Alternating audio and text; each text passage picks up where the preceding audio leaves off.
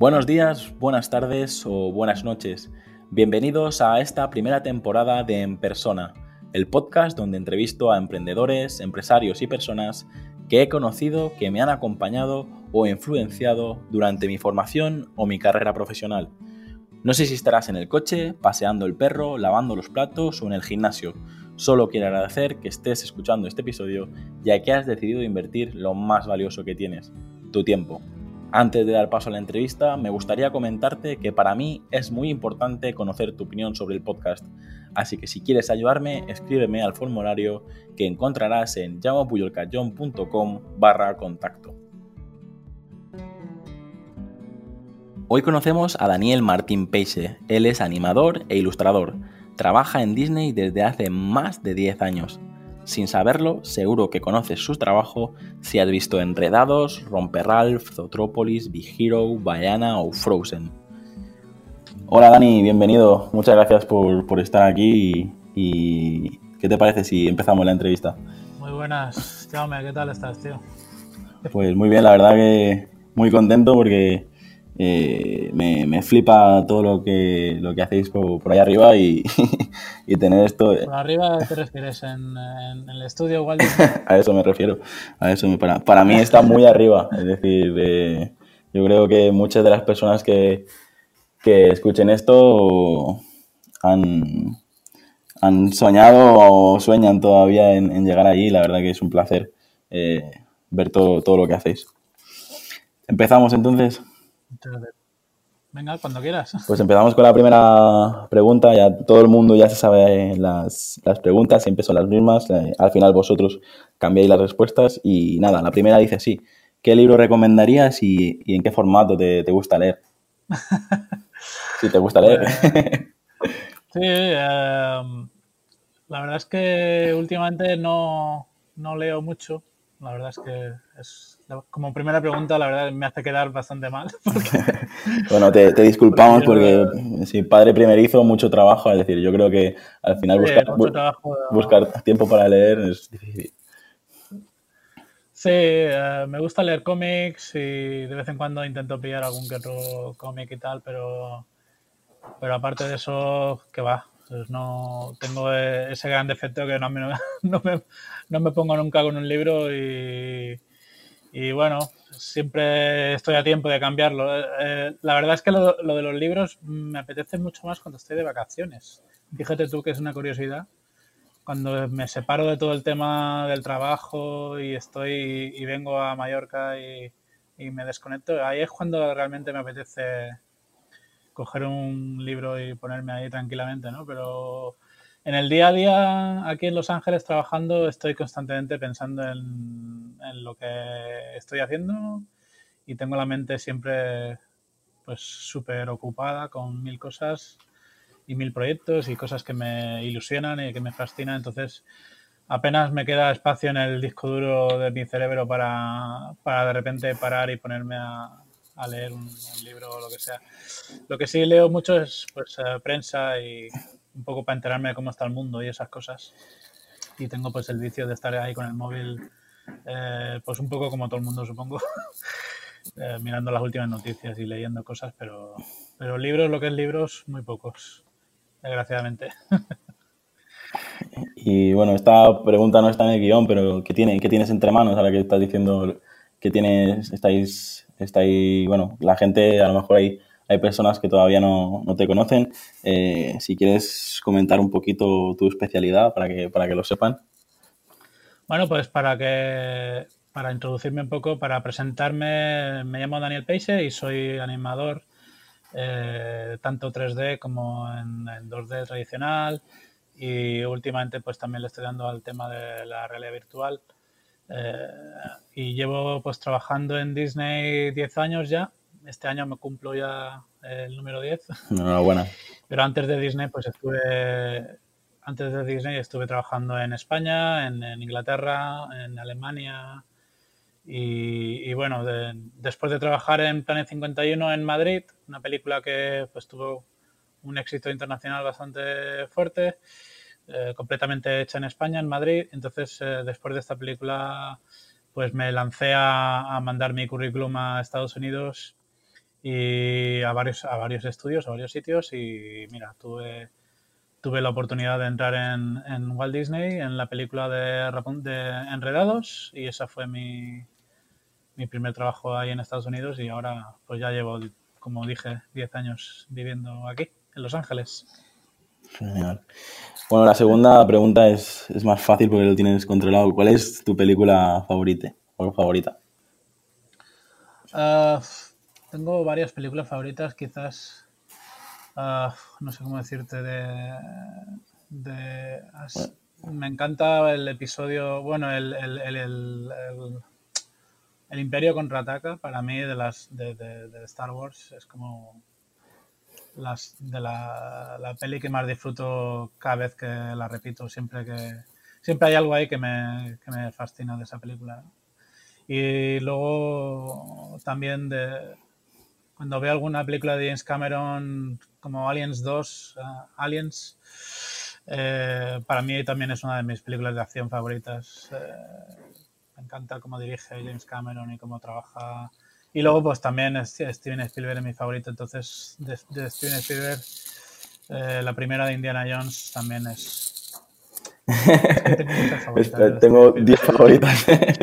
no, está genial. Y, y, y de animación, ¿nos, ¿nos, dirías alguna? Sí. De animación siempre me quedo con Aladino. Aladino me, me, encanta, tanto animación como de historia, como música. Es una combinación brutal entre todas las cosas, ¿no? La música, la animación, el, el diseño, todo, todo junto. Esa película me encanta paso pipa con ella. Me, salen preguntas que no están en el guion, porque... Mm, eh, este es un guion muy férreo, por lo que veo, ¿eh? sí, porque, bueno, ahora que tengo la oportunidad de, hablar contigo, pues... Eh, te digo, me gustaría preguntarte, toda esta nueva era de películas eh, en imagen real, no sé, ¿qué, qué, opinas? Si quieres, me lo dices fuera de micro y si no, me, me lo dices en... No, no, no, no hay problema. Tú dices las adaptaciones. Veo que están, que, si Mulan, que si, bueno, todas las que han sacado ya. Que si el Rey León y Aladino y tal y cual. Pues no, no me, no me gustan, no me gustan mucho, la verdad. Es, es un poco, pues, aprovechar el tirón de que son películas famosas y que la gente adora las, las originales y aprovechando el tirón, pues dicen, venga, vamos a sacar taquilla fija, o sea, es, un, es una inversión segura, ¿no? O sea, ellos van a invertir dinero y saben perfectamente que van a, a tener eh, una, un, retorno de ese dinero, ¿no? O sea, es, es, muy vago, ¿no? Que es muy lazy, como dicen aquí, ¿no? Muy, vale, sí, qué poco original, ¿no? Vamos a rehacer la misma peli que sabes que va a ganar dinero sí o sí y lo único que vas a hacer es pues darle ese toque realis, de realismo, ¿no? Y que no es que sea fácil hacerlo realista, o sea, no hay mucha gente que ha trabajado en estas pelis y se ha dejado la piel ahí pues sacando el realismo lo mejor posible y, técnicamente es muy complicado y yo conozco Peña que ha, que, trabajado en estas películas pero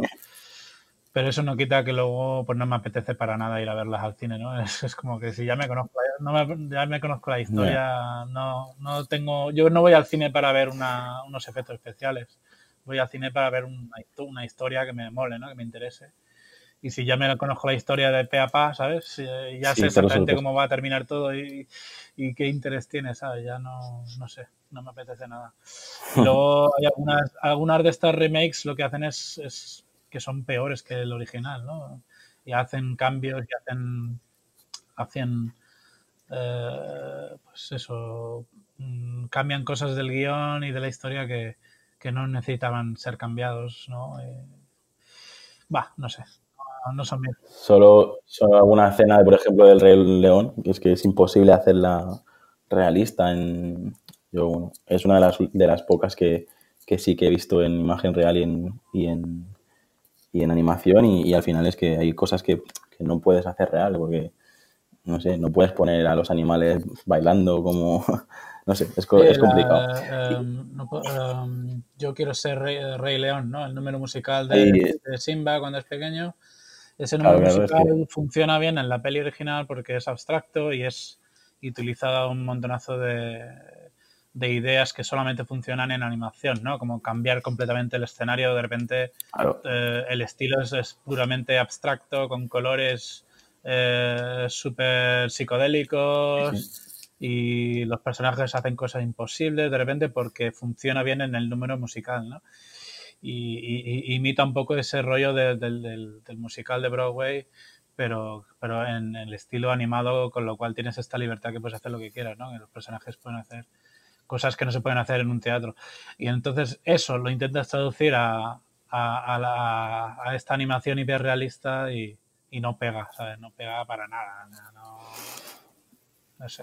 Bueno, vamos a intentar recuperar el, el, guion, aunque ya te digo, no, no sé si... si... Sí, yo ya te digo, si me hablas de mi tema puedo estar hablando lo que quiera. Pero si me sacas de mi ¿tienes Alguna, alguna serie que te, que te guste, de, ya sea de de anime o animación o de imagen real. Algo que. O tampoco mira series. Sí, miro muchas series de acción real. En, tengo, tengo todo. Tengo el Netflix, tengo el Amazon, tengo. A mí me pasa lo mismo. El, HBO, tengo Bueno, el HBO lo voy cancelando. O sea, me terminé Juego de Tronos, que me, me, encantó Juego de Tronos. A mí me fascina ese, ese estilo de fantasía. Eh, después de Juego de Tronos me quedé así un poco depre, que no sabía ya qué ver. Eh, ahora estoy mm, que súper enganchado a la serie del, Cristal Oscuro, que estoy a punto de acabármela, me está gustando mucho. Me mola mucho el rollo épico que le han dado ¿no? a, la historia original ¿no? y la calidad de, y todo han intentado no utilizar demasiado animación por ordenador, han intentado hacerlo todo bastante pues con el estilo este de marioneta, ¿no? Eh, esa serie me está gustando mucho. Eh, vi, la, vi la de los em, eh, la de los superhéroes en plan distópica. No. sé si la has visto, Good Boys. que es, como una. Está basado en un cómic. Son como unos superhéroes que, que, se, que se corrompen, ¿no? Con, con, una mega empresa que, que les lleva todo el marketing y todo esto de los superhéroes y se corrompen y se vuelven todos bastante cabrones y se pueden decir palabrotas aquí o, da igual. Sí, sí, aquí no hay censura. Ah, puedes decir lo que quieras. Eh, lo único es, eh, si, hay algo que no quieras compartir, me lo dices y, luego lo borramos, pero aquí no, no, hay filtro. O sea, puedes decirlo. Pues te recomiendo esa serie, está muy guapa. Se llama uh, The Good Boys.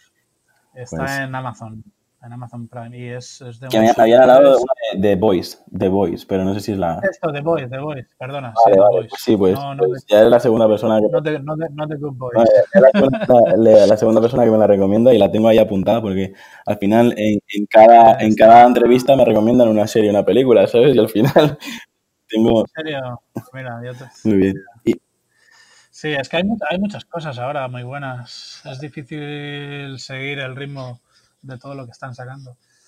Pero esta... Sí, antes eran plan, se sacaban, yo que sé, perdidos o Prison Break y todo el mundo tenía que pasar por el aro porque había muy pocas, o sea, menos ofertas. Ahora es, brutal porque tanto Amazon como Netflix y HBO se han puesto mucho las pilas, son, con producciones propias también. Sí, esa... Bueno, y la... Dime. Dime, no, no, dime. No, ya que no se me ocurren más series. Bueno, hay, hay más series, pero pero estas son las que más me molan, vamos. Ok. ¿Qué, lugar te gustaría visitar y cuál crees que es el lugar donde has estado que es el, mejor? Hostia. Um, ¿Qué lugar me gustaría visitar? Me gustaría visitar Asia en general. No, no he estado en ningún sitio. No he estado por. Me gustaría visitar Japón y toda esa, toda esa cultura de, de ahí de, de, esa zona no, del mundo no la conozco para nada. O sea, estoy medio acostumbrado a la cultura anglosajona porque he vivido muchos años pues, en Inglaterra, ahora estoy en Estados Unidos y me apetece pues mm, estar en países con otras culturas. ¿no? no tengo ninguna predilección, pero, pero sí, me molaría visitar esa parte, Asia, etcétera. Y luego en España yo creo que es donde se está mejor del mundo. Al final parece mentira, pero cuanto más tiempo vives en el extranjero, más, más, más aprecias lo que tu casa, ¿no? Eh, cuando vuelvo a, a Palma, cuando vuelvo a Mallorca, la verdad es que estoy súper a gusto y, en cualquier parte de en España en realidad.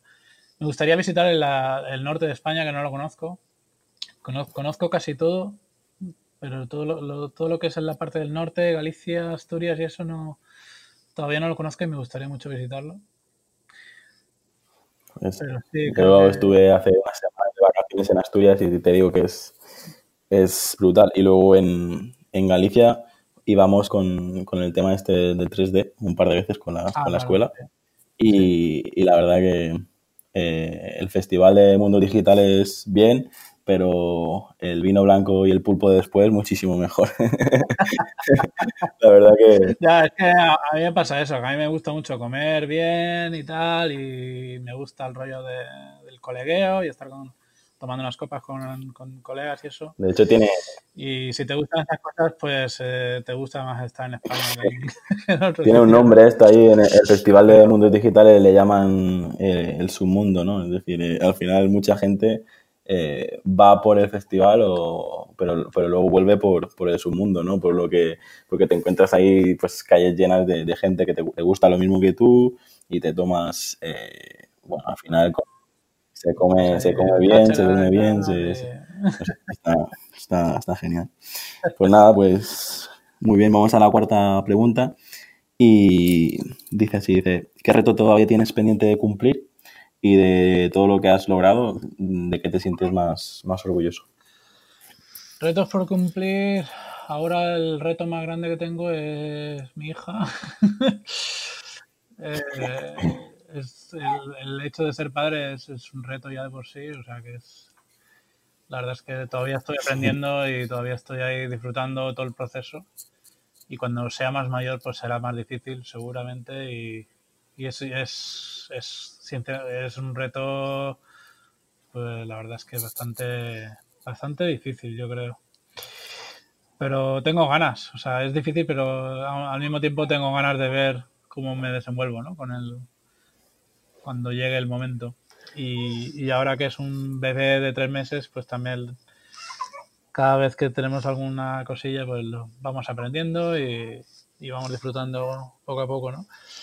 Y de lo que estoy más orgulloso es, digamos, que ahora estoy con un proyecto que es eh, completamente eh, creado en realidad virtual y lo estoy lo estoy creando yo, lo estoy, o sea, lo que es el, el, guion lo he hecho yo, lo estoy dirigiendo yo, lo estoy creando yo, yo estoy diseñando el proyecto, o sea, todo lo que es, un corto realmente que, que yo siempre tenía esta espinita clavada, ¿no? De, de hacer un corto yo mismo.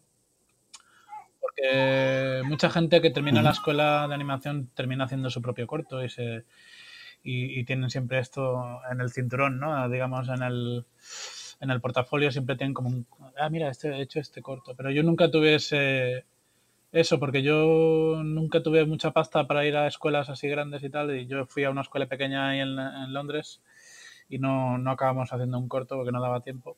Ya yo, yo tenía que ir directamente a trabajar, a, a, ganar un sueldo, porque si no, no podía sobrevivir en Londres.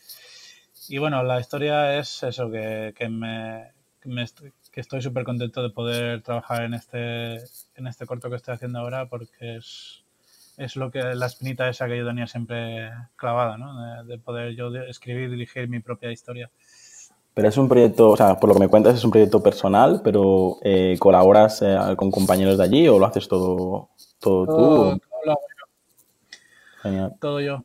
Sí, sí, sí, sí. Además es, eh, es todo. O sea, el diseño de escenarios lo, hago yo, el modelado de los escenarios lo hago yo.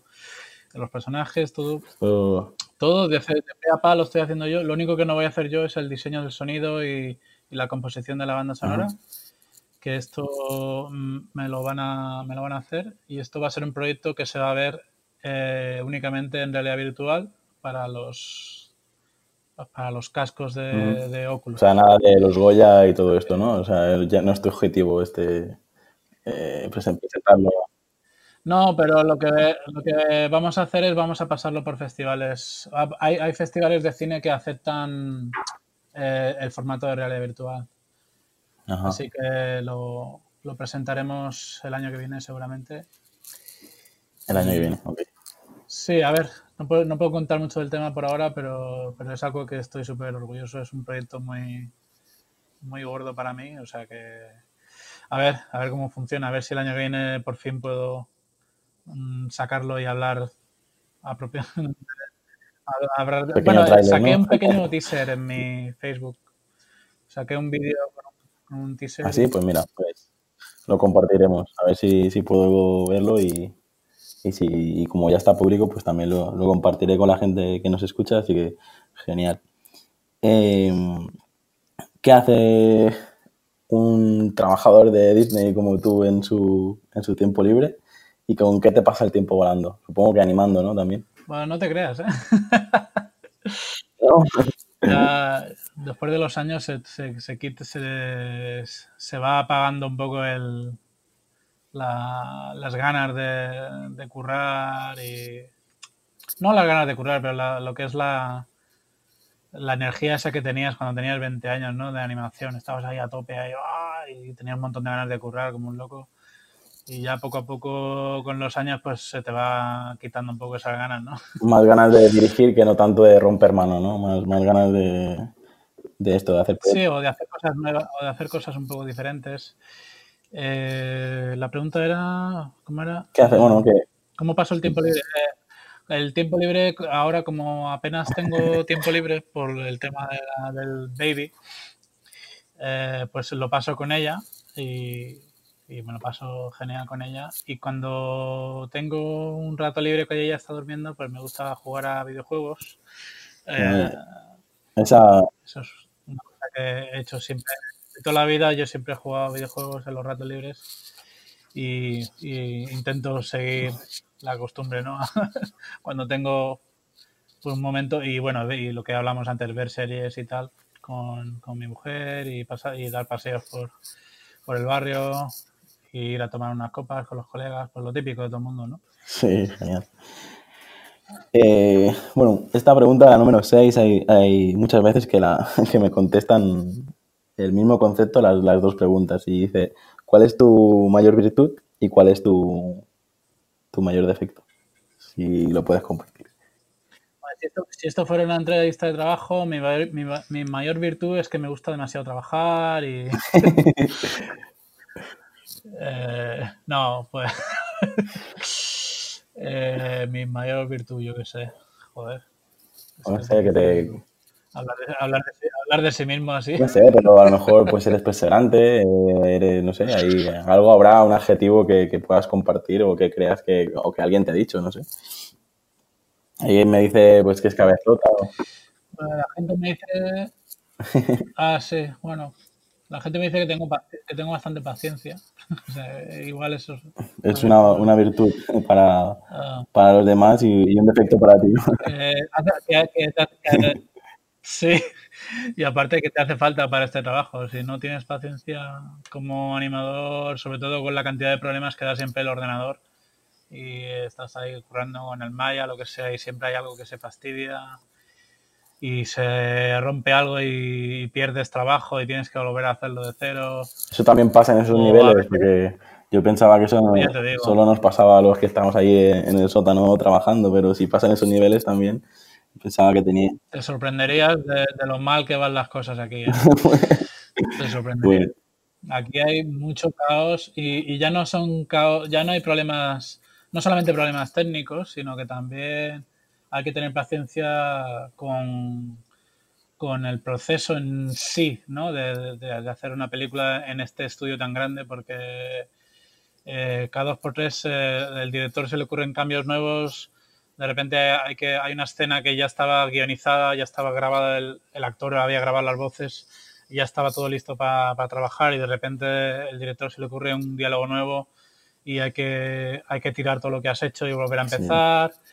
Ah, y ese tipo de cosas ocurren mogollón, ¿no? De, repente pues se dan cuenta de que una secuencia entera no funciona y, la, y la tiran y la vuelven a escribir y vuelven a hacer una versión nueva de la misma secuencia. Y, y a lo mejor tú ya habías currado en, esta secuencia, habías acabado los planos, habías hecho todo y, tienes que volver otra vez y cambiar cosas y pim pam y bueno, hay, hay un montón de problemas que surgen y eh, estando en este estudio te armas de paciencia, eh, te, lo, te, lo, te, lo, aseguro. Yo creo que más que paciencia es autocontrol, porque ya te digo yo que a mí en el corto que nosotros hicimos en la escuela me pasó algo parecido. Estuve como tres meses haciendo un plano de 30 segundos, un plano secuencia, y bueno, por motivos personales tuve, tuve que volver a Mallorca y cuando volví, pues al final eh, habían decidido eh, que el plano secuencia no, no llegaba a render y como no llegaba a render se tiraba yo. Pero si es mi trabajo de, de, todo, de, todo, todo, este tiempo. ¿sabes? Mm. Pero bueno, también es aprendizaje al final. Qué fuerte. Es, es algo lo que, que, pasa en este, en este sector y, y, en todos los demás también. Al final, eh, en cualquier trabajo también ocurre. Bueno, la número 7 no sé si darla ya por contestada porque es qué vídeo, qué vicio tienes que nos puedas confesar y supongo que el, este sería el tema de los videojuegos, ¿no? O, o, tienes otro. Hay gente que contesta, pues, una cervecita, un trozo de chocolate, pero bueno, eh. supongo que el vicio sería tengo... echar un, par de partidas. Sí. Los videojuegos son un vicio, pero tampoco lo veo tanto vicio porque no, no es, no lo veo yo como que sea algo que me perjudique la salud, ¿me entiendes? Bueno, eh, depende yo, ya se, depende del nivel, porque cuando yo... Depende, depende, de cuánto juegues, pero claro, como yo no tengo tiempo de jugar mucho, juegos, juego en raciones pequeñitas y, lo disfruto claro. como yo. Y, pero sí, de vicio, pues el café también, por ejemplo, sería un vicio. A veces tengo mala costumbre de, de, beber demasiadas tazas de café. Además que además lo tenemos en, lo tenemos gratis en el estudio, tenemos una, un, un grifo que va soltando café ahí. Y te bebes 7, 8 tazas, ¿no? Al día. ¿o y, y, es como que, hostia, no tengo. Ah, quiero, quiero hacer una pausa. Pues venga, me voy a, me voy a la cafetería y me echo. me lleno la taza de café. Y, y, es un vicio malo al final, porque luego terminas con taquicardia ahí por la noche. Pues si te tomas. Eh, yo hubo una época que me tomaba 5 cafés al día y al final, pues ahora como mucho uno o dos, porque pero reconozco que es una de las cosas que me, que me flipa también. Solo el olor ya, ya me pone de buen humor. Sí, sí. Por la, por la mañana yo me despierto solamente con las ganas de tomarme el café, ¿no? No me despierto porque tenga que despertarme. Es, es, lo, que, es lo que me motiva para despertarme en realidad. Digo, hostia, qué guay, que ahora voy, voy a hacerme mi cafetito ahí, qué bien. Sí, sí, sí, sí pero... Y, bueno, ah, no sé qué más vicios... No, beber, pues beber, pues como todo el mundo, pero me gusta más beber con, con, gente, ¿no? Siempre, porque yo solo, emborracharme yo solo, pues no tiene gracia. ¿no? Me, mola, me, mola, estar con gente y, y, decir tonterías mientras estás bebiendo, ¿no? Porque si no, ¿para qué? Sí, sí, no, no sirve, no sirve nada. ¿Y tienes alguna canción que, que te ayude a, a, recargar las pilas? ¿Alguna canción que, no sé, como que te pongas trabajando o que, o que un día de, así digas, mira, me la pongo y, y me pongo al 200%? Ah, pues mira, eso es una pregunta interesante. A veces cuando no tengo ganas de currar me pongo los auriculares y me pongo música tecno a saco, tío. ¿Tecno? o sea, cuanto más tecno mejor. Pero rollo chumba chumba, pero de esto, eh, pa, pa, En plan ruido rosa, ¿no? En plan que no, no quieres escuchar a nada de, de, alrededor, ¿no? O sea, tú, tú concentrado cuando tú... Sí, y que me, y, y que me da como energía, ¿no? Para pa seguir currando, no sé. A veces me mola eso. Pero bueno, y sí, techno o, o techno chill out, ¿sabes? Como que, te, que, tenga una base así de ritmo chula, pero, pero que sea en plan chill out. A mí eso me mola también. Porque me, me da como ritmo para, para, seguir currando, ¿no? Me, me mantiene despierto ahí. ¿Sabes? Si, si, pongo música demasiado tranquila, me cuesta. Pero es de, de, de, trabajar siempre con música, ¿no? O... No, no siempre. A veces me gusta currar. Tengo un compañero de oficina y a veces me gusta currar mientras estoy hablando. Sí. O sí, estoy ahí de conversación. O escuchar lo que dicen los demás. Ajá. A veces, a veces curro con un podcast y escucho la conversación de otras personas. Ahí en un, Ajá. ¿sabes? Hay un podcast muy interesante, el de Joe Rogan, no sé si lo has escuchado. Pues. Eso está no. muy bien porque son, son episodios de dos horas. Wow. Yo... Y está guay porque tienes, tienes dos horas de conversación del tipo este, que entrevista a gente. Y es como esto que estás haciendo tú, entrevistas así un poco más normales, más tranquilas, personales, ¿sabes? Y está guay. está guay porque... Yo, eh, así en inglés, el único que, que, he escuchado es el de Tim Ferris, que no sé si te suena, pero es uno de los, a ti, de tema este empresarial y tal, de los, que, de los más escuchados, porque trae a gente famosa y tal. Pero te, te reconozco que el podcast que supera la hora me, me cuesta. Porque yo, por ejemplo, eh, trabajando es, sí que me pongo jazz o me pongo música instrumental y tal, pero si me pongo canciones o me pongo, o sea, canciones con letra, lógicamente, o me pongo a podcast, ya no me concentro en, ah, lo, que hago, ¿sabes? Pero también trabajo Ah, bueno, claro, eh, depende de lo que, claro, porque si estoy trabajando en un, es que depende de lo que estoy haciendo, ¿eh? Porque tú sabes que en animación, no sé si, si bueno, conoces todo el proceso, ¿no? Sí, bueno, yo sí, pero compártelo si quieres con, la gente. El, rollo es que en mi trabajo normalmente tenemos una fase que es la fase del, blocking o la, fase preliminar, ¿no? De planificar lo que voy a hacer. Y, depende de planos. Hay planos que tienen solamente acción y hay otros, otros planos que tienen diálogo y acción y diálogo todo, todo mezclado, ¿no? Y en esa fase de trabajo ahí sí que no me gusta tener música ni nada. Ahí me quiero concentrar a saco porque estoy creando ya los primeros bocetos de lo que va a ser el, plano, ¿no? Y ahí sí La estructura de todo. Sí, entonces o, hago algún dibujo o, a veces me grabo en vídeo a mí mismo haciendo la acción y, cojo partes de ese vídeo para hacer el blocking y tal. Y durante, durante esa fase intento concentrarme a saco en eso pero luego una vez que ya la cosa está aprobada por el director y le gusta cómo van los tiros y, ya me pongo con el tema del, pulido del plano, simplemente pulir y dejar y hacer que los movimientos sean bonitos y, limpiar curvas, etcétera, etcétera. Cuando ya estoy en esa fase que es bastante más mecánica, bastante de, pues eso, de apenas tienes que pensar, simplemente tienes que ir limpiando y es un proceso, ya te digo, más monótono Ahí sí que me pongo por la música, un podcast o lo que sea. Incluso a veces he, visto pelis. durante eso. Eh, en una ventanita ahí en el ordenador tengo una peli y, trabajo en, la otra ventana grande, ¿no? Y ya te digo, como es tan como, es tan monótono y tan repetitivo el trabajo ese de, pulir y limpiar, pues se puede hacer perfectamente. Muy bien. Ahora llegamos a, una de las preguntas así un poco más ñoñas, pero bueno. ¿Qué es para ti la felicidad, Dani? ¿Qué consideras que, es la felicidad? Pues a veces mm, es que cambia, no sé. Hay días que dices que estás súper contento porque, porque te ha salido bien el plano que has trabajado y estás ahí súper a tope ahí y te, pega un subidón. Y a veces mm, dices, lo mejor del mundo es estar en Mallorca aquí tomándote una caña con tu mujer y tu familia y ya está. Ahí no hay, no, hay, nada más, que se quite la animación, que se quite todo, ¿no?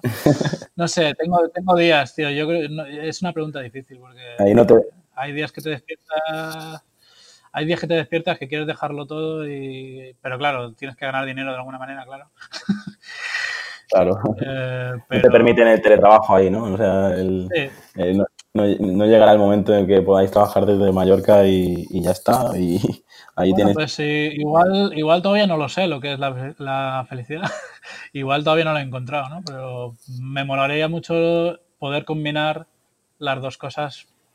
La, primera respuesta que te he dado y la segunda respuesta, me molaría que hubiera, me molaría que hubiera un balance ahí guapo, ¿no? de estar contento con tu curro y llegas a casa súper contento porque has hecho un buen curro y satisfecho, ¿no? De que, porque no hay nada peor que decir, hostia, hoy no he currado en nada, soy un puto vago, ¿sabes? Eso, a mí eso me deprime, no me mola, ¿sabes? A pesar de que el resto de las cosas me vayan bien, si en el curro no he, no he hecho nada, no he, no he hecho nada productivo, a veces eso me produce cierta ansiedad, ¿no?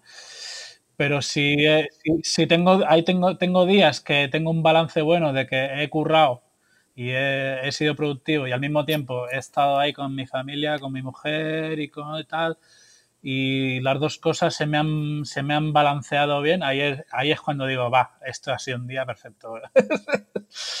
pero no siempre... encontrar el equilibrio, pues me quedo con esa respuesta de encontrar el equilibrio y, Sí, el equilibrio, ahí está la respuesta, yo creo. Y sentirte realizado, yo creo que... Pero ya te digo, con la tecnología que manejáis allí, eh, creo que, vamos, eh, yo tengo amigos que, hacen teletrabajo y, bueno, lógicamente es una compañía, tenéis un organigrama, hay mucha, mucha gente trabajando, pero yo creo que sí llegará el día que te puedas currar tus 8 o 10 horas lo que quieras y luego salirte y dar una vuelta por Mallorca. Es decir, no, no sé, tengo gente conocida que, es incluso nómada digital y recorre el mundo y, trabaja en, trabajos así más tecnológicos. Lógicamente, imagino que vosotros hacéis reuniones y hacéis mucha cosa que, hasta que no haya, bueno, todavía está el tema de videollamada y tal, pero bueno, supongo que lo tienen muy, muy, muy capado ese tema, ¿no? Sí, depende de la, depende de la empresa cada empresa funciona de manera distinta y, Disney es muy tradicional en ese sentido, ¿no? No están, no están ahora por la labor de cambiar todo el proceso y todo el... Pues que es que hay mucha gente que trabaja en este estudio, ¿sabes? Entonces, mm, unos quieren ir al estudio, otros no, tal. Eh, cada uno tiene su preferencia, pero lo que es el estudio tiene la filosofía tradicional de que, de que todo el equipo tiene que estar bajo el mismo techo, y, esa es la mejor manera de comunicarse entre los artistas. Y, hay algo de razón ahí, hay algo de, verdad, ¿no? En, ese, en esa química que, que, compartes, que te inspiras el uno al otro, ¿no? Cuando, cuando estás cerca de un artista que te mola mogollón, hostia, hay, como que de, parece que hay, hay, algo ahí que, que, te, que se contagia, ¿no? Y, y, eso, y eso sí que es verdad que funciona, pero bueno, Eh, también, también es verdad que hay estudios eh, en Estados Unidos que aceptan el rollo de, mira, no, tú quieres trabajar desde tu casa, pues no hay problema. te, dan, una conexión segura, no sé qué, tal y cual, y tú accedes a sus a los archivos y por, vía red o lo que sea y ya está. Y luego haces un meeting de vez en cuando con, con videollamada. Es que posible, posible es, otra cosa es que la filosofía de la empresa no, no lo quiere hacer y ya te digo, al final, eh, no sé, es... no sé, me guardo lo que iba a decir. Para, para, un, trabajo más artístico como lo que hacemos aquí, pues sí que se puede entender, ¿no? Que, que haya esta filosofía de todo el mundo bajo el mismo techo, pero, pero bueno, la gente pues va cambiando, pues la gente tiene familia, de repente ya no quiere seguir este esta rutina, ¿no? De ir a la oficina todos los días. Claro, es que y, bueno, eh, yo conozco a algunos que han... Sí, conozco a alguna gente pues, que se ha metido a profesor y... Sí, y se, se, puede hacer. O sea, yo no, no veo que sea imposible. Bueno, eh, si tuviera la posibilidad de, darte un consejo cuando eras niño, o sea, eh, ¿le, dirías algo? Ah, pero niño, ¿de qué edad? La, que te imaginas. 10 ah, años, 5, 12 o 15, la que, la que quieras. ¿Te darías un consejo o lo dejarías todo? Supongo que no, le, diría que siga haciendo lo que está haciendo. no me arrepiento así de nada. ¿Sabes? No, no es que tenga un arrepentimiento. De, de hecho, yo creo que parte de ser animador es parte o sea, cuando eres, cuando haces este trabajo, lo que tienes que hacer es intentar siempre recordar mm, cómo era que cómo era ser niño, ¿no? Y intentar siempre tener en tu mente en esa en ese en ese modo de infantil, ¿no? Porque si no, sabes, es, es muy importante yo creo para nuestro trabajo pasarte, pasártelo bien dibujando, pasártelo bien animando y volver un poco a esa a ese modo infantil, ¿no? Y, no, no, perder, no perder eso nunca. Entonces, yo creo que me diría a mí mismo que, pues eso, que, no, que no pares de hacer lo que estás haciendo, ¿no? Muy bien. Te voy si me permites, te voy a hacer otra pregunta fuera de guion. ¿Por qué crees tú que, que no hay tantas películas de animación para, para adultos? Es decir, y no me refiero a porno, me refiero a que eh, para mí la animación es que da la posibilidad de que, de, estar en cualquier lugar, crear cualquier personaje, no depender de actores, no depender de... Es, solo depende de, de tu equipo, de tus, de tus limitaciones artísticas, de tu, de tu imaginación, no dependes de nada más. Pero sin embargo, eh, la industria no, no hay películas eh, por todos lados que, que, no sean infantiles. ¿Tú tienes una opinión al respecto? ¿Tú sabes bueno, la, la, razón de eso es muy, es muy fácil. Eh, el, el, motivo por qué se hace eso es, es, es, por el dinero, no por otra cosa, porque cuesta muchísimo dinero hacer una película de animación. Cuesta un dineral, entonces las empresas tienen que eh, invertir en algo que saben perfectamente que va a producir muchos retornos, mm, tanto como para recuperar, sino como luego pues para para, para que haya beneficio ¿no? suficiente. O sea, es, es, bueno, si estamos hablando de algo de mucha calidad, ¿no? De, películas, películas de las, de las, que estamos acostumbrados en los cines, pues cuestan mucha pasta, entonces tienen que intentar atraer a todos los públicos posibles, ¿no? Porque si se cierran... A un nicho ya. Eh, a, a, un nicho de público adulto solamente, donde no puedan ir chavales de cierta edad, pues entonces eso se ve como una pérdida de ingresos muy grande. Entonces, películas infantiles son perfectas porque el niño no puede ir solo al cine. El niño paga, pero paga también el padre que va con el niño. y muchas veces no exactamente, muchas veces no va un niño y un padre, sino que va el niño, los dos padres. Y mucha gente pues va a lo mejor junta con pues, los padres, los abuelos, los tíos. Entonces, este, este tipo de pelis infantiles es, es, una máquina de hacer dinero, ¿no? Porque eh, no es un, una persona individual que va con una pareja, ¿sabes? Siempre es un grupo de gente que va a ver estas películas. Pues mira, Entonces ahí, ahí, está la razón. Entonces eh, en, en, Japón hay mucho más contenido adulto, sobre todo pues películas de, de animación y, y, series de animación y cómics, cómics para adultos y yo creo que ahí la cultura es diferente en ese sentido y, y ahí sí que sí que dan dinero las producciones de animación para adultos, ¿no?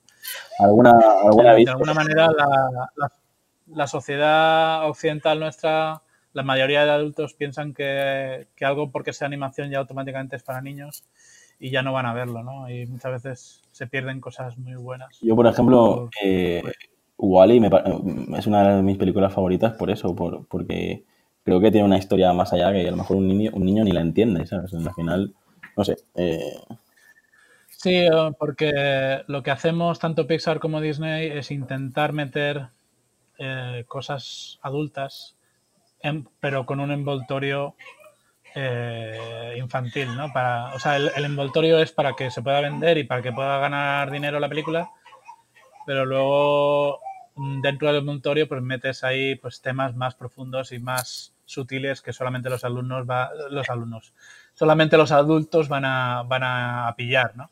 Y también pues con lo mismo con el humor, ¿no? Los chistes que, sea, que hacemos nosotros en nuestras pelis y en Pixar, eh, hay chistes que son evidentemente mucho más sencillos para los críos, pero luego hay, hay coñas que son más sutiles y más escondidas que solamente los, los adultos los van a pillar. Entonces, pues ahí está, ahí está la gracia de estas películas, ¿no? Que son para todos los públicos, ¿no? Entonces intentan maximizar la audiencia lo más posible, ¿no? Y la siguiente pregunta dice, ¿cómo, cómo crees que será el, el, futuro? No tanto, bueno, a nivel uh, personal y profesional, sino en general. Uh, ¿cómo, ¿cómo, crees que, que evoluciona, evolucionamos, evolucionamos como especie? Hostia, qué profunda esa pregunta, macho. Yo no, no, yo no creo que... no estoy capacitado para... Pues hablamos de, de, del futuro de la animación, entonces. Que ahí sí controla. Pues, pues, hombre, si quieres, Pina, podemos seguir hablando de lo que decíamos antes de trabajar en remoto. Yo creo que eso, creo que eso sí que le veo futuro yo, porque al final las economías eh, se están centrando demasiado en estas grandes ciudades, ¿no? Por ejemplo, yo lo estoy viendo aquí en Los Ángeles, que es una, es una mega ciudad, ¿sabes? Es como se está convirtiendo en algo un poco distópico, ¿sabes? O sea, estas pelis que veíamos antes del, del futuro eh, distópico del futuro así oscuro, pesimista, tal, eh, Los Ángeles y San Francisco se están convirtiendo en este tipo de ciudades donde solamente, o sea, hay una gran diferencia en la gente que gana mucho dinero y luego de repente hay un, salto entre y, la gente que no gana nada, ¿no? Que son completamente pobres, tío. Y, y tú, tú, aquí en Los Ángeles estás en una manzana donde ves pisos ahí con hipsters y gente, gente súper guay con sus, con sus iPhones y no sé qué, tal, súper con gente que gana pastizal porque los alquileres son carísimos. Y luego cruzas la acera y, y de repente hay una zona que son todo eh, gente sin homeless, ¿no? O tiendas de campaña ahí por, las aceras y que huele a pis por todos lados. Y, eh, y eso es una realidad, ¿sabes? Y, la, la, razón por la que ocurre esto es, es, es, lo que estamos hablando, ¿no? De las empresas eh, grandes quieren traer a todo el talento de fuera, ¿no? y, lo quieren acumular todo en estas grandes ciudades y estas empresas pagan mucho dinero a este talento, ¿no? Y de repente tienes ahí, tienes estas ciudades que está de repente llena de gente con, un sueldazo, ¿no? Y pueden permitirse alquileres cada vez más caros. Y, los dueños de los pisos pues dicen, hostia, pues vamos a subir un poco más el alquiler, a ver si se, a ver si lo pagan, pues. Y evidentemente lo pueden pagar y, va poco a poco subiendo eh, el precio del, coste de la vida ¿no? en esta ciudad. Pero claro, si tú no trabajas en esta gran empresa y trabajas en otra cosa más humilde, ¿qué coño haces? ¿Sabes? Porque los alquileres, mm, los precios son iguales para todos. o sea, a ti no te van a poner un precio diferente porque trabajes en una empresa o trabajes en otra. El precio del alquiler es igual para todo el mundo. Entonces, ¿qué pasa? Que la gente que no, no, es que seas pobre, es que simplemente no, trabajas en esta gran empresa. Entonces, mm, empiezas a sentirte como que eres pobre, ¿no? Te, tienes que, que, mudar a una zona más lejana y, más cutre porque no te puedes permitir en una, vivir en una zona, digamos, normal. Y, poco a poco... Exactamente pasa esto aquí en Mallorca y tú sabes, eh, Dani, no sé si, si eres consciente de la situación que tenemos nosotros ahora en Mallorca pero como hay mucho europeo que, que, que, que, es residente en Mallorca ahora, o que tiene su, segunda o su tercera residencia aquí en Mallorca, pues al final te, encuentras que el alquiler en, en, la, en, Palma antes de por 500 euros encontrabas algo decente y ahora si no pagas 1200 no puedes no puedes encontrar un sitio es un poco es, una, es un efecto de, es un fenómeno parecido pero el, la, la fuente del el origen del efecto es ligeramente distinto, porque la gente viene a Mallorca porque quiere ir a retirarse allí, a vivir allí, no, y viene ya con un buen sueldo, ¿no? Viene, viene ya con, un poder adquisitivo muy grande, ¿no? Sí, pero al final... No es que en, Mallorca haya una empresa súper gigante que esté ahí y por eso todo el mundo se muda, ¿sabes? Es, es, es el mismo efecto, pero diferente. Bueno, te, lo comentaba lo comentaba porque pasa eso. Gente, aquí hay mucho, muchas zonas de Mallorca que se ha llenado de gente de la península que viene a trabajar del turismo y se dan cuenta de eso, de, que... Pero esto ha pasado toda la vida, ¿no? Mucha gente, sí, pero ahora es eh, eh, toda la vida ha venido, ha venido, gente de la península a trabajar a Mallorca. En el... Sí, lo que pasa es que antes te, por, por, por, 500 euros encontrabas una, un alquiler y ahora te piden eh, cuatro veces más y dices, vale, y Sí, por ejemplo, en el caso de los profesores, tuve un compañero trabajando en Ibiza, eh, pagaba, de, alquiler lo que ganaba como profesor en Ibiza. Eh, bueno, bueno, vamos a dejar este tema, que como te he dicho...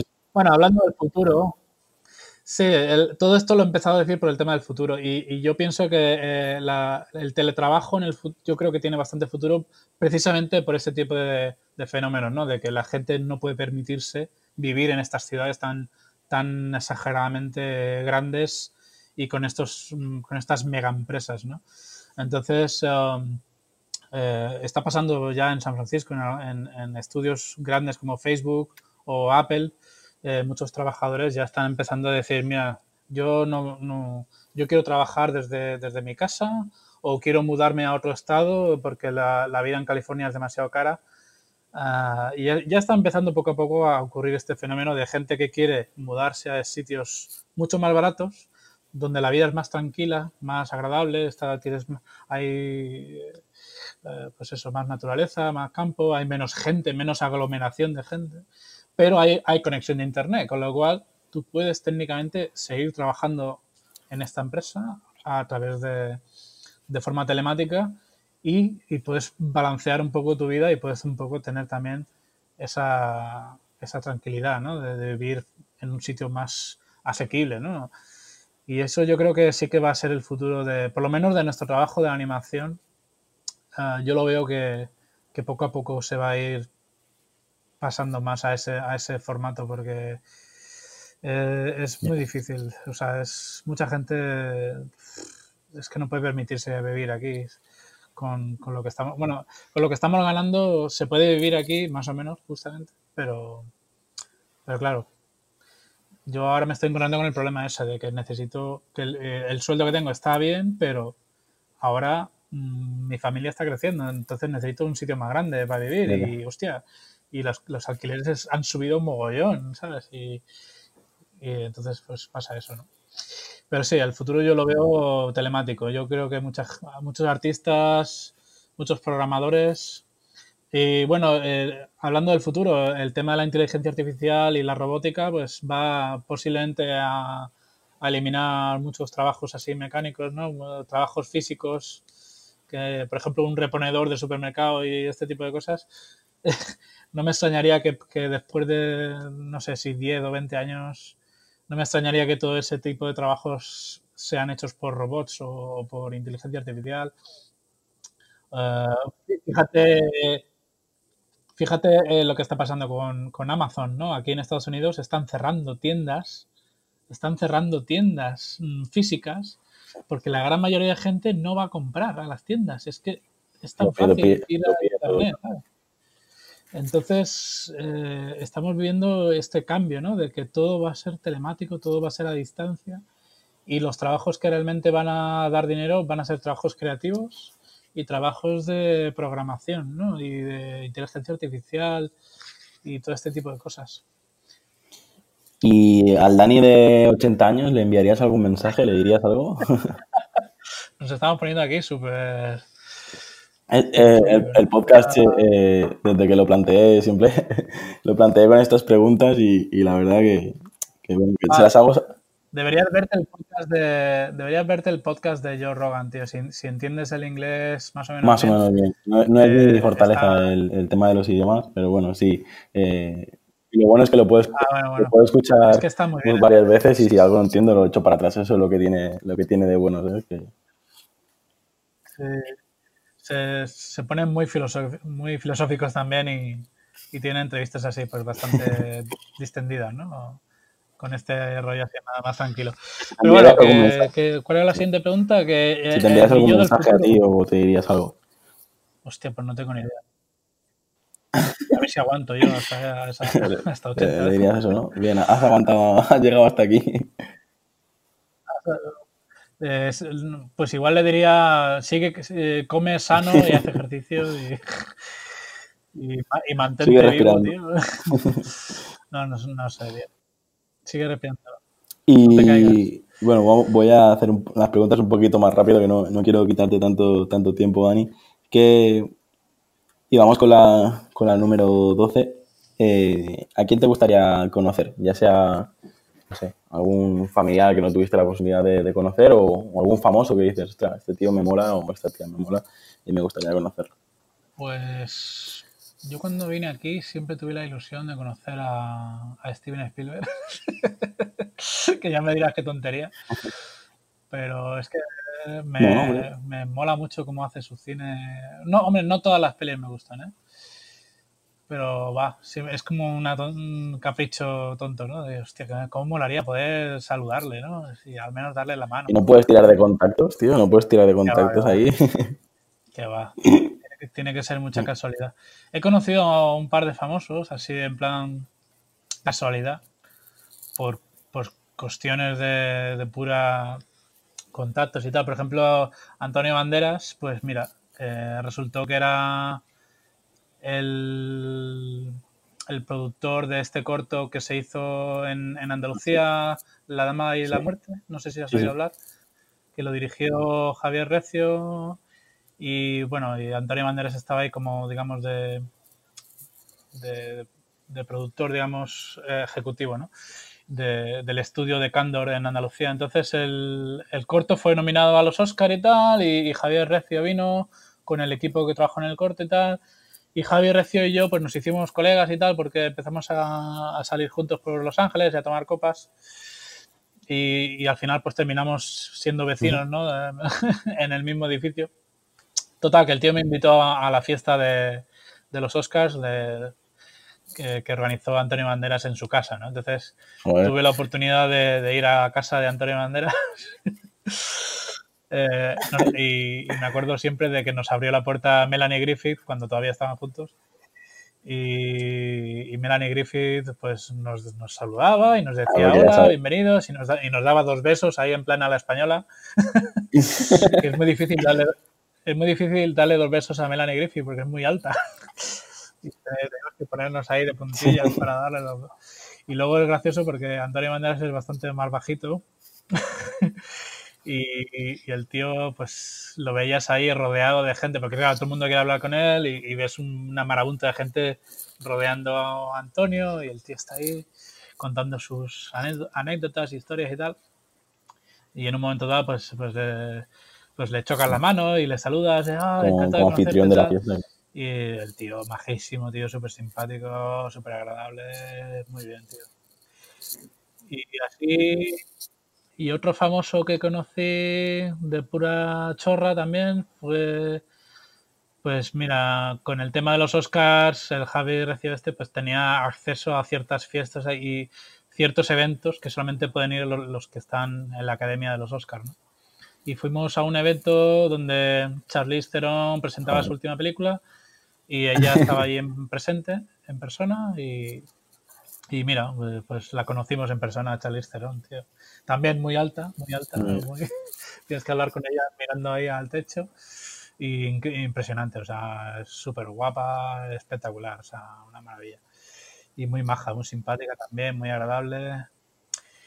Y así, bueno, en el mundo de la animación tuve la gran suerte de poder trabajar con Glenn King en la primera peli que trabajé en Disney, y Glenn Keane era uno de estos que yo siempre tenía ganas de, conocer.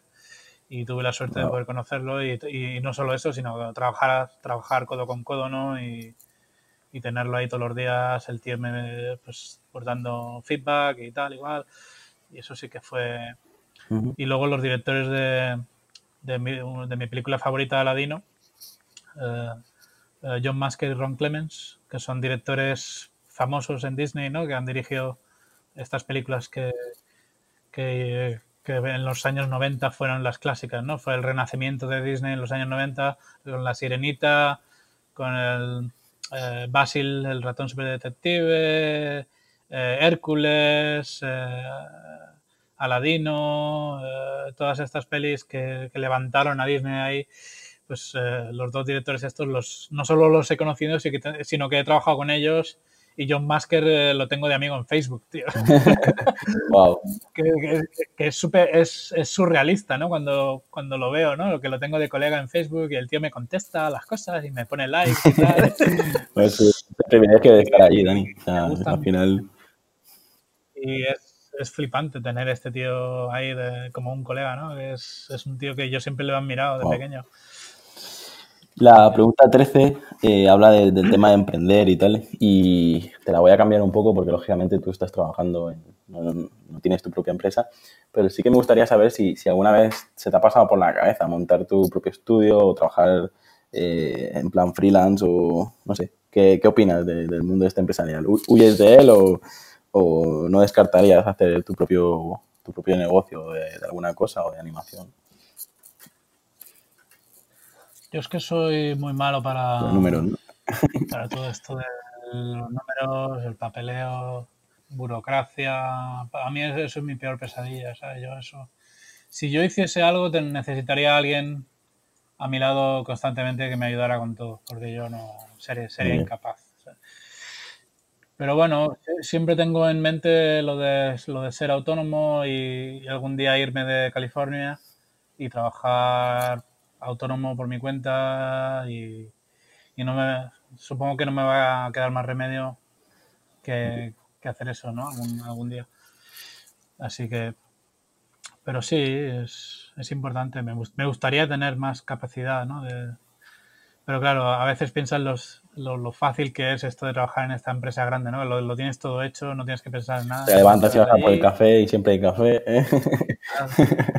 Siempre hay café y, tienes, tienes, perfectamente organizado lo que tienes que hacer durante el día y es como muy fácil, ¿no? Ah.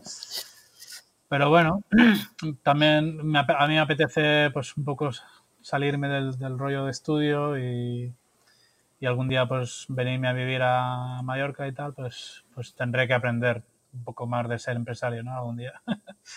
no me queda más remedio. Bueno. Venga, ya las últimas preguntas y la número 14 dice, ¿cómo te gustaría ser recordado? Hostia. no sé. Siempre profundo, Dani, profundo. muy profundo todo, tío. Eh, no sé. No lo sé, tío. Bien, supongo que, aunque, sea, aunque sea positivo, lo que recuerde la gente de mí ya, ya, me, ya me, va bien. Buenas noches, pestes de mí. Bueno, pero como estaré fuera, pues me da igual si echan pestes.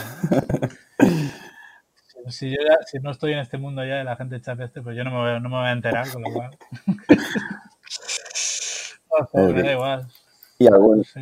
Supongo que intento ser, intento ser buen profesor, doy clases, doy clases de animación y todas estas cosas y creo que es importante, ¿no? El tema de, transmitir lo que has aprendido, ¿no? y un poco, pues me gusta a veces la sensación esa de, conocer gente joven y tal que, está ilusionado con, el, con la animación, pues un poco me mola lo del tema de transmitir, ¿no? Del tema de, porque yo cuando tenía esa edad, lo que yo quería era eso, era conocer a alguien con experiencia que me transmitiera cosas, que me, me enseñara y que me diera inspiración y tal. Y yo deseaba eso con todas mis ganas, ¿no? Ya, estoy, porque yo en Mallorca me, volvía loco, me, estresaba porque no conocía a nadie. Claro. Y yo, es que necesito a alguien que, me, que, me, que, sea mi mentor. ¿no? Y, yo tenía esta obsesión de pequeño, bueno, de pequeño, a los, a los 20 años por ahí, yo, yo, quería aprender, y entonces por eso, por eso me fui, ¿no? Me fui a Londres y fui allí en búsqueda de, yo quería, pues eso, aprender, aprender y mejorar esta, en, el, en, esta profesión, ¿no? Y entonces, un poco yo espero, espero poder pasar el, el ¿cómo se dice? Pasar el, el testigo, ¿no? Pues espero yo poder ser el mentor de alguien en un momento dado y, transmitir lo que he aprendido. Y, eso espero que sea mi, el legado, ¿no? al, final, al final ha salido, al final ha salido. bueno. ¿Tienes algún lema que te, que te defina? ¿Alguna frase que digas, mira, esto, si escribo un libro no importaría que fuera el título, Algo que digas, hostia. Joder, qué difícil, macho. Me haces pensar mucho, tío. el lema. Vine aquí y... Te aquí y te reventaré. no sé por qué me ha salido. No sé, no tengo ni idea, tío. Bueno, estamos, Vine aquí... es que no, no soy nada filosófico yo, tío. Yo soy muy sencillo en realidad. Pues lo dejamos en un es más y Conozco, conozco otros animadores que sí que son. Conozco unos animadores que sí que tienen, tienen como sus páginas de YouTube y, se ponen súper ¡ah! Filosóficos y hablan de esto, animación, pa, el alma, porque esto, lo otro, el espíritu, y, y, son, ¿sabes? Le dan muchas vueltas y yo, yo la verdad es que no, no soy para nada de esa manera. Yo bastante más práctico en ese sentido. Y cuando hablo de cosas de animación, pues hablo, pues mira, información que a mí me parece práctica, ¿no? De qué, es lo que te va a servir a ti para, para realmente aprender cosas, ¿no? De, cómo hacer cómo hacer el trabajo realmente, paso por paso, etcétera. Pero sí, ¿eh? no... Sí. Lo siento, dejaremos en algo, de tonterías. Sorry, sorry, no, no le doy mucho a este tipo de, de cosas. No, no, no pasa nada. Si, al final esto eh, nos sirve, para, nos sirve para, para conocerte un poco más y sea como sea la respuesta, al final estás contestando. Así que yo te, te lo agradezco. De hecho, eh, decirte que ya hemos llegado al, al final. La última pregunta es eh, donde pregunto si tienes alguna historia que contar y la verdad que has contado muchas, pero si quieres contar alguna más, por mí encantado. y si quieres promocionar algo, ojalá pudieras promocionar el tema del corto, pero no puedes, pero bueno, eh, si quieres decir algo más, ahora ya es... Eh, normalmente los invitados utilizan esta última pregunta para, promocionar algo o para contar algo, así que si, si quieres eh, comentar algo más y si no, pues pasamos ya a despedidas. Pero... Sí, lo de mi corto, lo que estoy haciendo ahora, eh, pues eh, hay un vídeo que puse en mi Facebook, creo que se puede ver en mi Instagram también. Si queréis seguirme por Instagram, yo voy colgando todo lo que sea trabajo mío, dibujos y las cosas de VR que estoy haciendo. Si os interesa el tema del VR, eh, pues también os podéis pasar por mi página, por mi perfil de YouTube, que voy poniendo tutoriales. No muchos ahora porque estoy súper liado, pero cuando acabe este proyecto intentaré poner más tutoriales.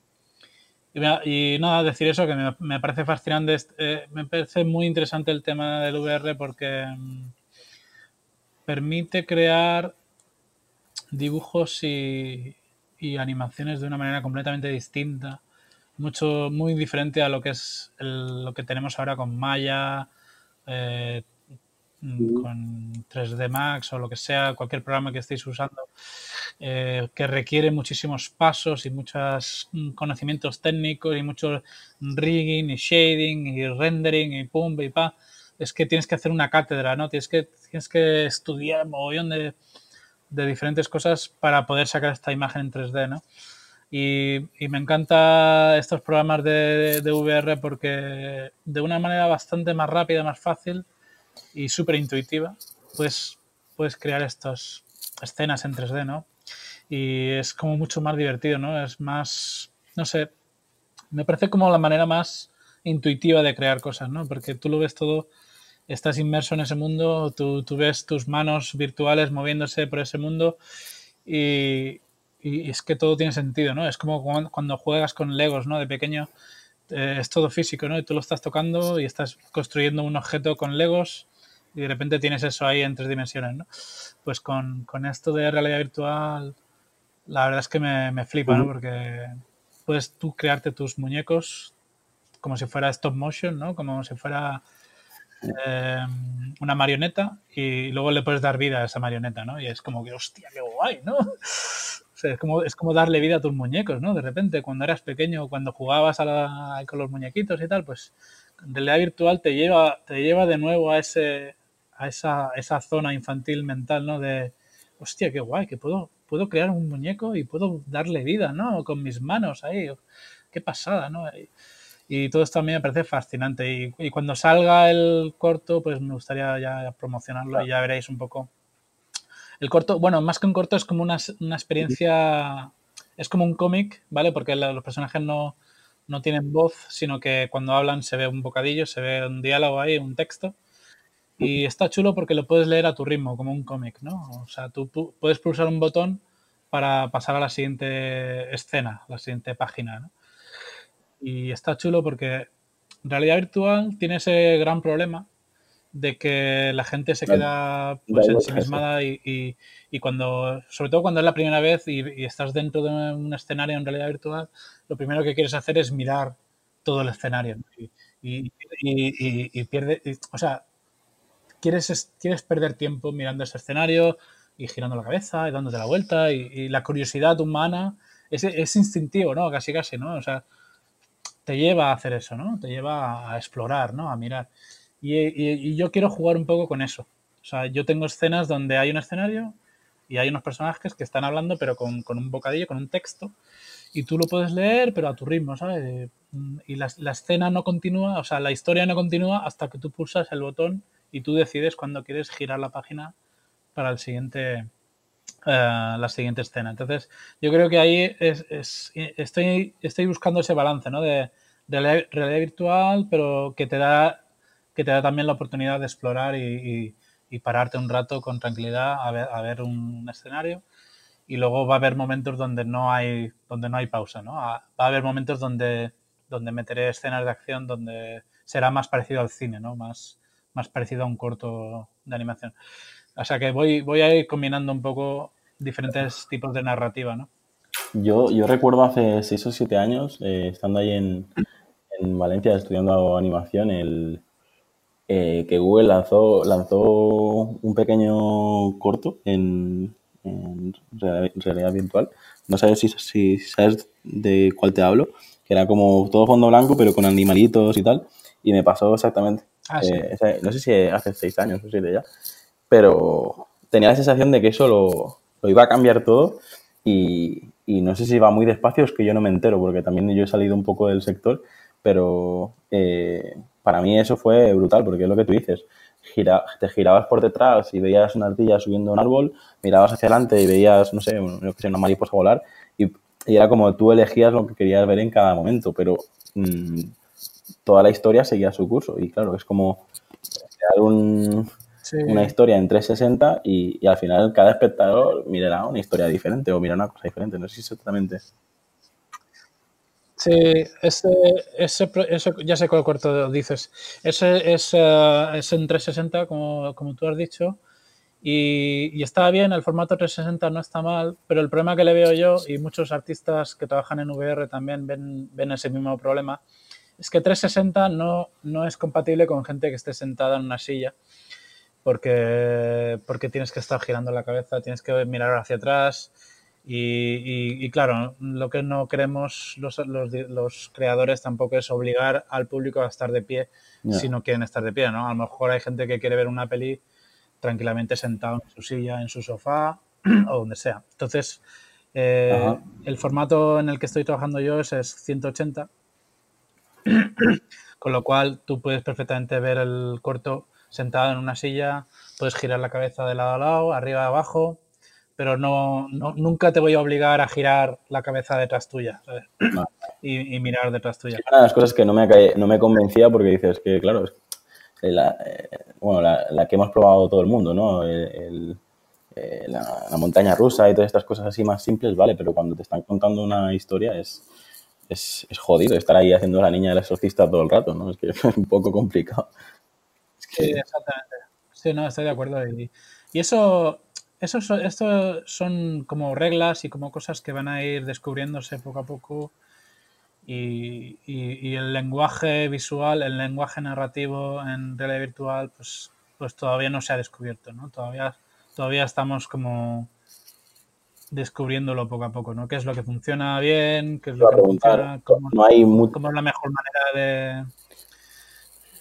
Hay, mucha demanda, mucha oferta, es decir, todavía no hay muchas cosas que se puedan ver o, o soy yo que... Ahora, el problema que, bueno, el problema que hay ahora es que no hay mucha gente todavía con, gafas. Eh, entonces, claro, los, los, cuando tú sacas un corto, ¿dónde, ¿quién lo va a ver, no? Entonces, por ahora está bastante limitado y, no hay una tienda, digamos, donde tú puedes ir y, comprarte un corto en realidad virtual o, alquilar o, o, verlo, ¿no? Hay hay algunos sitios, hay algunos portales donde existen eh, vídeos en, en, 360, etcétera, y vídeos en 180 también, pero la mayoría de estos vídeos son, son muy malos, de, o sea, no tienen historia o tienen una historia muy mala, etcétera. La gente que con más talento, con más calidad de eso, todavía, todavía no hay, todavía no se han apuntado a la realidad virtual, ¿no? Los directores realmente que conocen bien el, el medio ¿no? del cine.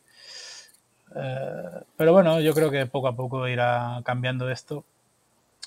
Y, y, yo, bueno, yo no me considero un director de cine ni nada, pero, pero sí que es verdad que yo muchos años trabajando en la industria del cine, con lo cual tengo conocimiento de, de cuáles son las, de cómo es la gramática narrativa, ¿no? De que, cómo funciona, cómo cuentas una historia a través de imágenes, etcétera. y, bueno, he hecho cómics en el pasado también, con lo cual también tengo un poco de experiencia en ese sentido. Y, yo trato de aplicar todo eso a, esto que estoy haciendo, ¿no? Y a este formato nuevo. Pero que es, nuevo, pero bebe mucho de, de las técnicas tradicionales, ¿no? Bueno, Dani, pues ahora sí, ya sé el guion este tan estricto que teníamos al principio, ya no lo hemos zampado, así que muchas gracias por tu tiempo, tío. No sé si nos hemos alargado un poquito más de lo que te, de lo que te dije, pero al final eh, hemos ido a nuestro ritmo poco a poco. Y nada, eh, muchas gracias. No sé si quieres decir algo más. Ya, has comentado que te podemos seguir tu, en tus perfiles y, y nada, ¿quieres decir algo más? Lo dejamos aquí. Aquí mismo lo podemos dejar si quieres. Ya cuando, cuando vaya para Mallorca en, Navidades, a ver si nos vemos y hacemos una caña. Perfecto. Ahí además eh, el mío tendrá ya casi dos añitos y la tuya empezará a andar, así que... Eh, ¿Con, seis meses te crees que andan ya? Eh, bueno, no, depende, depende del niño. El mío, el mío no no empezó hasta los 10, 11, o sea, que un poquito más. Pero ahora con ahora tiene 16 y no hay quien lo pare con la pelota y las motos y los, caballos. Ya te pasará a ti. A mí, yo, yo estoy perdiendo peso detrás de él. Así que. Una buena manera de, hacer ejercicio. Bueno, Dani. Yo estoy perdiendo. yo estoy poniéndome fuerte los brazos de, llevarla ahí. que cada vez pesa más la niña. Sí, espérate. Bueno, Dani, pues eso. Muchas gracias por tu tiempo y, vamos hablando. ¿Vale? Muchas gracias. Vale, tío. Gracias a ti. Hasta luego. Hasta aquí el episodio de hoy. Si te ha gustado la entrevista, no olvides compartirla en redes sociales y valorar el podcast en iTunes, Evox o Spotify para llegar a mucha más gente. Recuerda, para enviarme tu opinión sobre el podcast, escríbeme al formulario que encontrarás en llamopuyolcanchon.com barra contacto. Encuentra este y todos los demás capítulos en enpersona.com.